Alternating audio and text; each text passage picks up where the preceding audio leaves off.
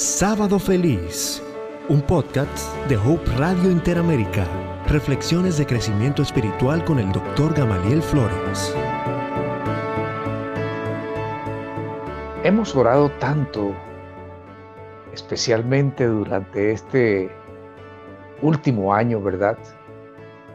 ¿Cuántas oraciones se han elevado? Algunas personas que no acostumbraban a hacerlo, ahora lo integraron como, como parte vital de su experiencia.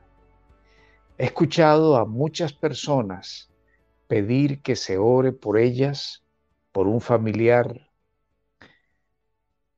Y saben, nosotros los seres humanos generalmente hacemos uso de la oración cuando estamos en problemas. Pero cuando miramos la vida de Jesús, encontramos que Jesús era alguien que utilizaba asiduamente esa herramienta, ese medio que Dios dejó para comunicarse con el Padre. En muchas ocasiones Jesús pasaba la noche en vela. Los discípulos al verlo siempre le preguntaban, Señor, ¿cómo, cómo podemos orar? Y en más de una ocasión, Él enseñó el Padre nuestro, por lo menos en dos, en dos lugares de los evangelios, en Mateo y en Lucas, se nos cuenta que Él enseñó el Padre nuestro. Para Jesús, la oración era fundamental. Era más importante que la comida, era más importante que el descanso. Para Jesús, la oración era esencial en su diario caminar. Jesús se encontraba con sus discípulos, ya había ocurrido lo que se llama la última cena o el establecimiento del servicio de comunión, estaban allí en, el, en lo que se llama el aposento alto. Ya Judas se había ido a efectuar su tarea traidora y el Señor Jesús se encontraba allí con sus discípulos o posiblemente salió con ellos al monte, no sabemos exactamente dónde. Pero lo cierto es que en esta ocasión Jesús oró audiblemente en frente de sus discípulos. El capítulo 17 de San Mateo, de perdónenme, de el Evangelio según San Juan. En el versículo 1 nos dice cómo Jesús empezó a orar después de que hubo dado todas sus instrucciones, recuerden, Jesús estaba moribundo. Lo próximo era, era la farsa de juicio y la cruz y, estar muerto. En ese momento, donde quizás muchos de nosotros estaríamos llorando o huyendo o temblando, Jesús decide orar. Y miren ustedes cómo comienza, cómo introduce Juan esa oración que es calificada como la oración sumo sacerdotal y levantando los ojos al cielo, levantando los ojos al cielo. Jesús sabía que el Padre Celestial estaba en una posición de preeminencia. Jesús, aunque era igual al Padre por ser dos personas divinas,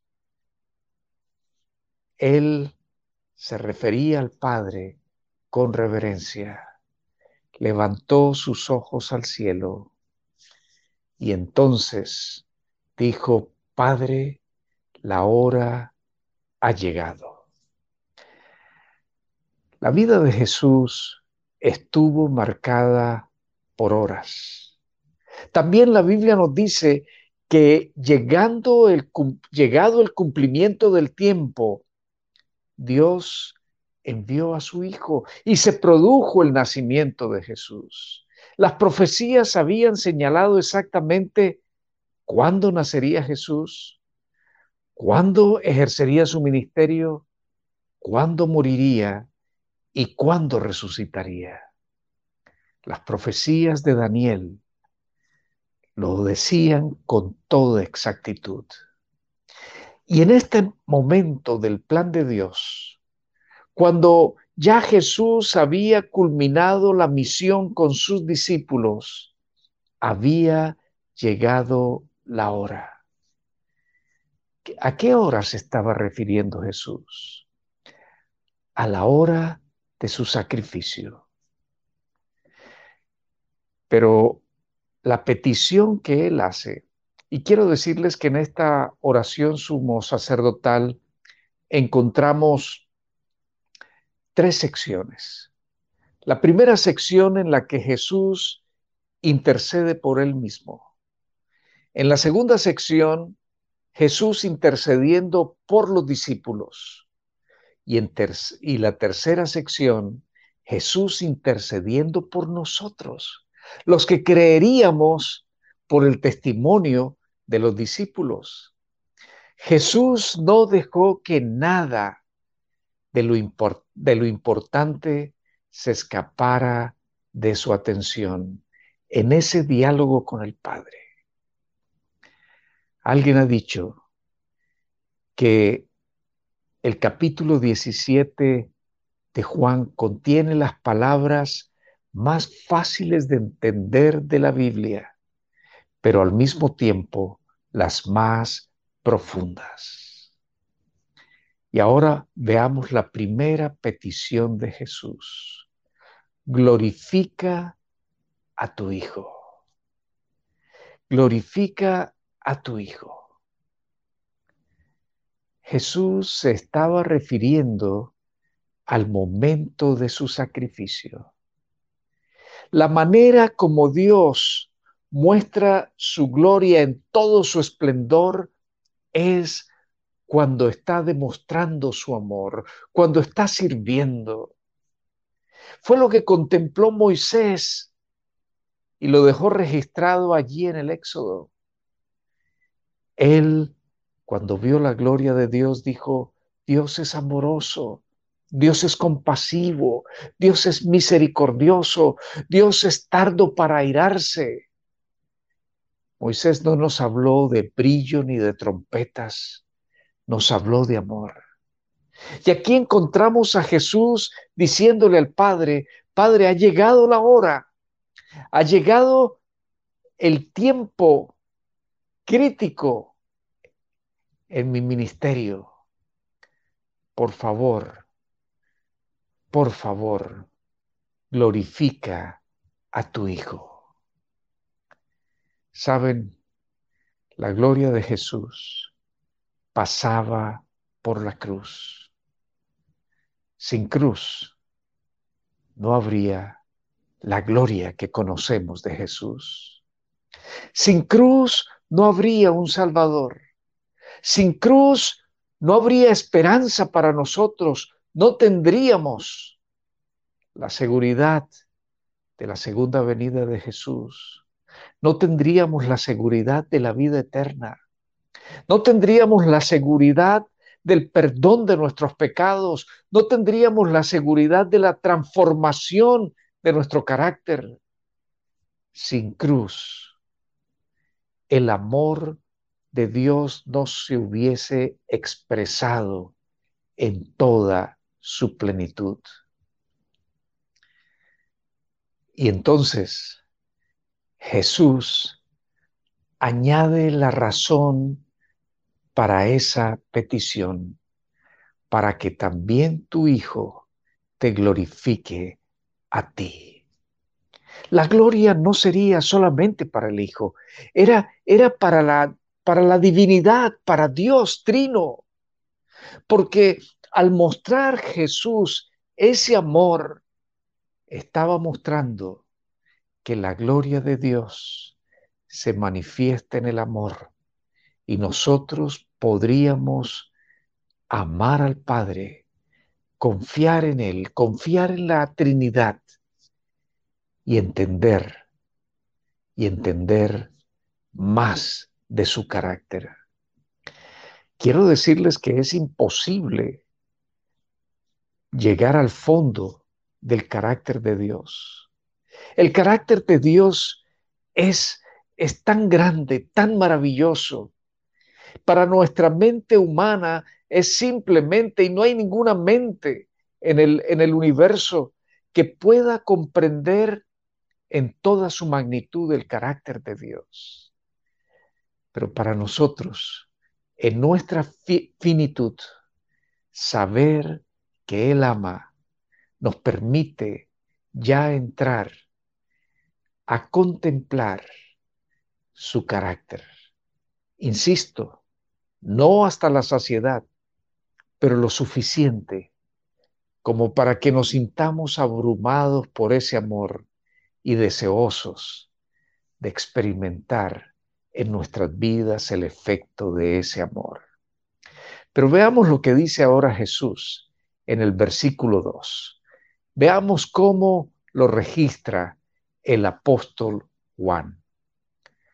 Como le has dado potestad sobre toda la humanidad. Y ahora Jesús está describiendo lo que ha sido su ministerio. Y él dice, recibió el poder sobre toda la humanidad. ¿Para qué? Para que dé vida eterna a todos los que me diste. En aquel diálogo entre el Padre y el Hijo, entre dos personas divinas, se pusieron algunas cosas maravillosamente sobre la mesa. Jesús tiene autoridad para dar vida eterna a todos aquellos que han decidido creer en Él. Jesús tiene autoridad para salvarnos. Jesús tiene autoridad para garantizar que este lado de la eternidad llegue a su fin y entremos en el maravilloso, en el maravilloso mundo eterno, nuevo, hecho por la mano de Dios. Toda la humanidad. Es decir, lo que Jesús está diciendo, todo el que quiere creer, ya lo vimos como lo dijo en, en Juan 3:16, todo el que quiere creer tiene oportunidad, no hay absolutamente ninguna limitación. ¿Y quiénes son aquellos que el Padre le dio? Los que elegimos, elegimos creer en Él. Tú y yo, que ponemos nuestra fe en Él. Tú y yo, que confiamos en los maravillosos méritos del Señor Jesús. Tú y yo que en medio de la desesperanza esperamos en Él. Tú y yo somos parte de esos que le fueron entregados a Jesús. Pero veamos ahora el versículo 3. Y esta es la vida eterna que te conozcan a ti, el único Dios verdadero, y a Jesucristo a quien has enviado. El poder era dar vida eterna. Ah, pero esa vida eterna tiene una clave. Y esa clave es conocimiento. Ahora, Jesús no se está refiriendo aquí a un conocimiento teórico. La manera como Jesús escribió o más bien Juan escribió las palabras de Jesús, está implicando un conocimiento relacional. El conocimiento teórico es saber acerca de Dios. Alguien puede amontonar en su cabeza toda la teoría accesible a Dios. Pero si no hay una relación, esa teoría no vale absolutamente de nada. Y Jesús está diciendo, la salvación de aquellos que tú me has dado pasa por la comunión, esa maravillosa comunión entre tú, yo y ellos, está diciendo Jesús. ¿Sabes? Lo que resulta de la comunión con Dios es amarlo. ¿Y cómo podemos nosotros tener comunión con Dios? Invitándolo a formar parte de nuestra vida, permitiendo que Él tome acción constante en nuestra vida, permitiéndole ser el primer protagonista de nuestra vida. ¿Cómo logramos comunión con los seres humanos? Por medio de la comunicación, por medio del contacto constante. A mayor, a mayor contacto, mayor, mayor confianza, mayor conocimiento en nuestras relaciones humanas. Igualmente es con Dios. La fórmula es la misma. En la medida en que tú y yo nos relacionemos con el Padre, con el Hijo, con el Espíritu Santo, estaremos amándole. Y amarle es confiarle la vida y permitirnos ser salvo. Pero el capítulo 4, el capítulo 4 introduce ahora otra idea. Veamos lo que dice el, capítulo 4. Yo te he glorificado en la tierra. ¿Cómo? Dándolo a conocer. ¿Se acuerdan ustedes? Uno de los discípulos le preguntó a, a Jesús, Señor, muéstranos al Padre y nos basta. Y él le dice, tanto tiempo que he estado con ustedes y todavía no me conocen.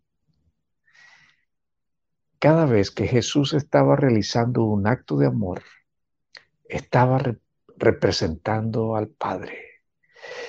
Qué padre tan diferente al que describían los líderes espirituales de la época. Qué padre tan diferente al de las tradiciones. Qué padre tan diferente al que el gran engañador ha querido pintarnos. Si tú quieres saber cómo es el Padre, observa a Jesús. Si tú quieres saber cómo ama el Padre, mira a Jesús. Y la gran misión de Jesús fue dar a conocer al Padre para que pudiésemos restablecer esa relación que el pecado había quebrantado con Dios. Y al haber dado a conocer al Padre, el resultado era que la obra de Jesús había concluido en esa fase del ministerio terrenal. Y él lo expresa, he acabado la obra que me diste que hiciera. Esa parte. La siguiente era glorificarlo, glorificarlo. Vean ustedes, ahora vamos al último versículo que estaremos eh, considerando esta noche. Ahora pues, Padre, y ahora Jesús llega a otra dimensión. Con su ojo profético está mirando que ya pasó el momento del sacrificio y ahora está viendo el momento de la ascensión, cuando Él volverá a su trono. Y miren la petición, glorifícame tú al lado tuyo con aquella gloria que tuve contigo antes de que el mundo existiera. Ah, sí, Él había cumplido su propósito en este mundo. Estaba a puertas de la cruz para cumplir su propósito en la cruz. Pero su vida seguiría Sí, porque Jesús es eterno.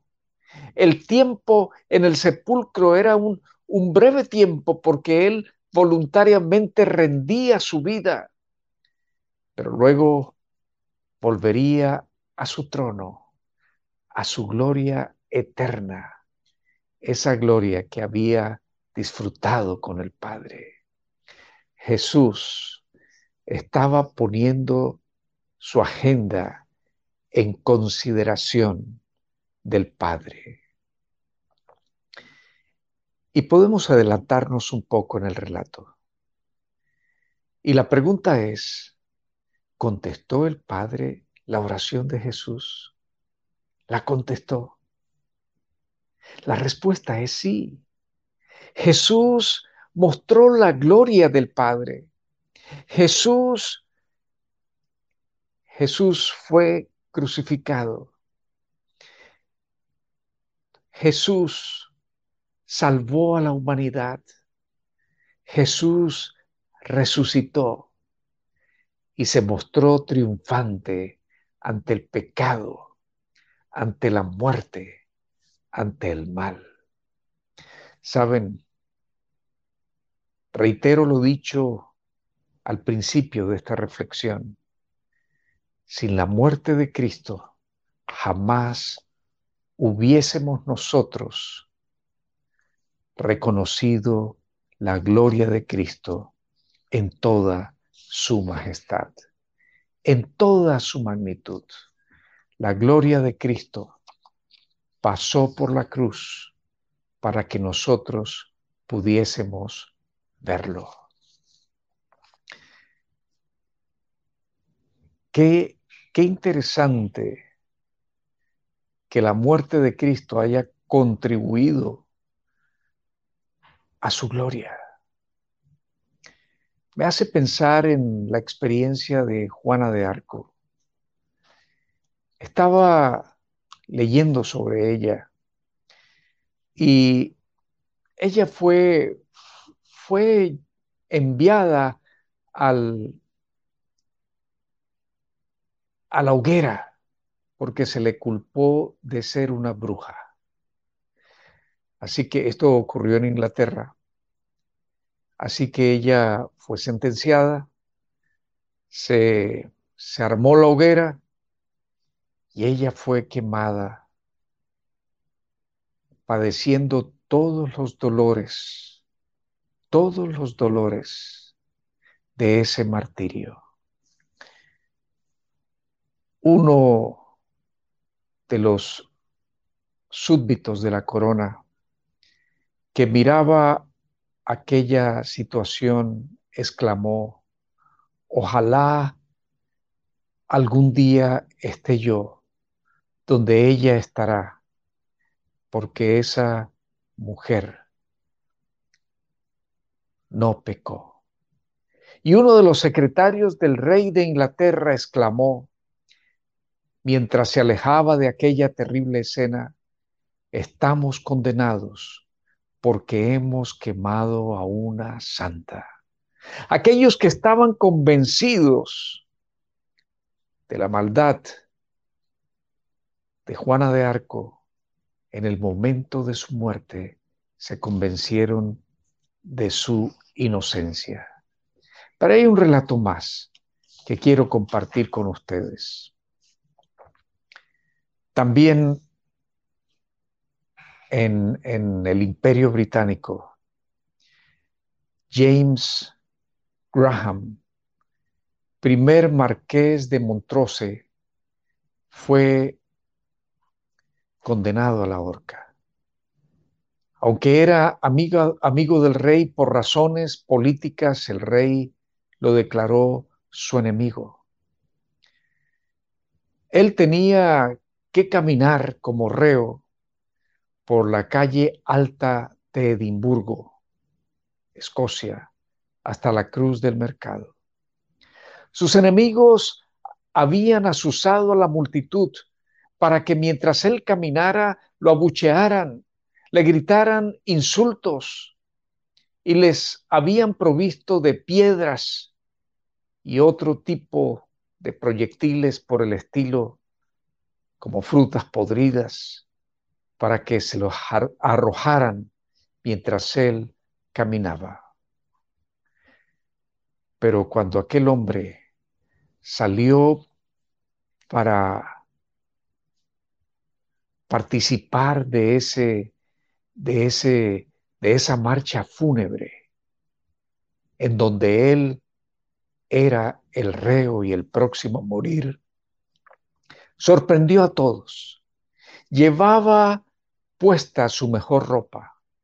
Sus zapatos habían sido elegantemente lustrados y a usanza de la época estaban adornados con cintas.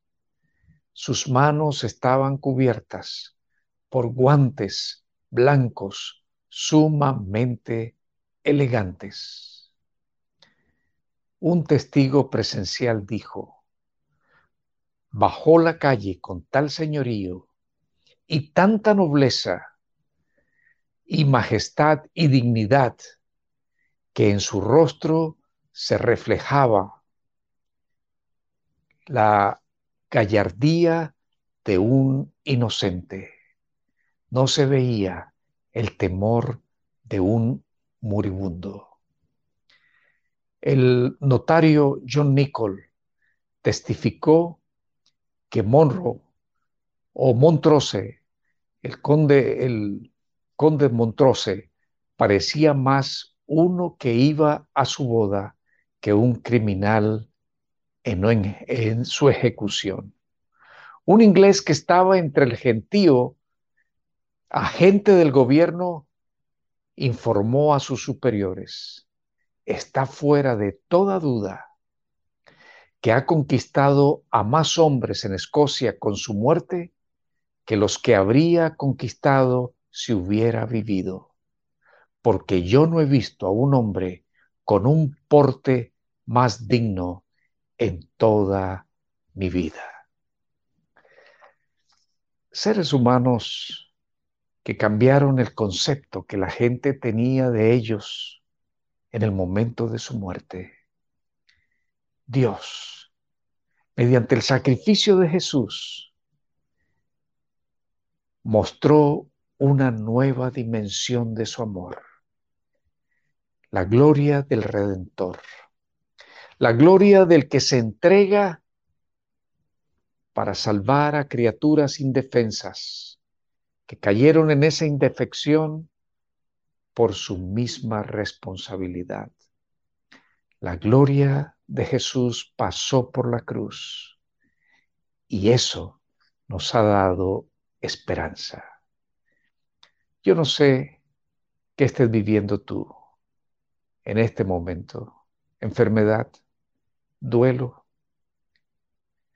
depresión, angustias, lo que sea que estás viviendo. Pon tu esperanza en Jesús.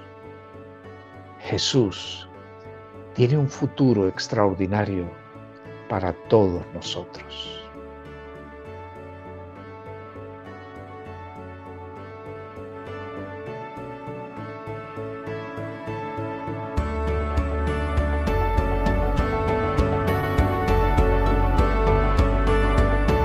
Gracias por escuchar este podcast.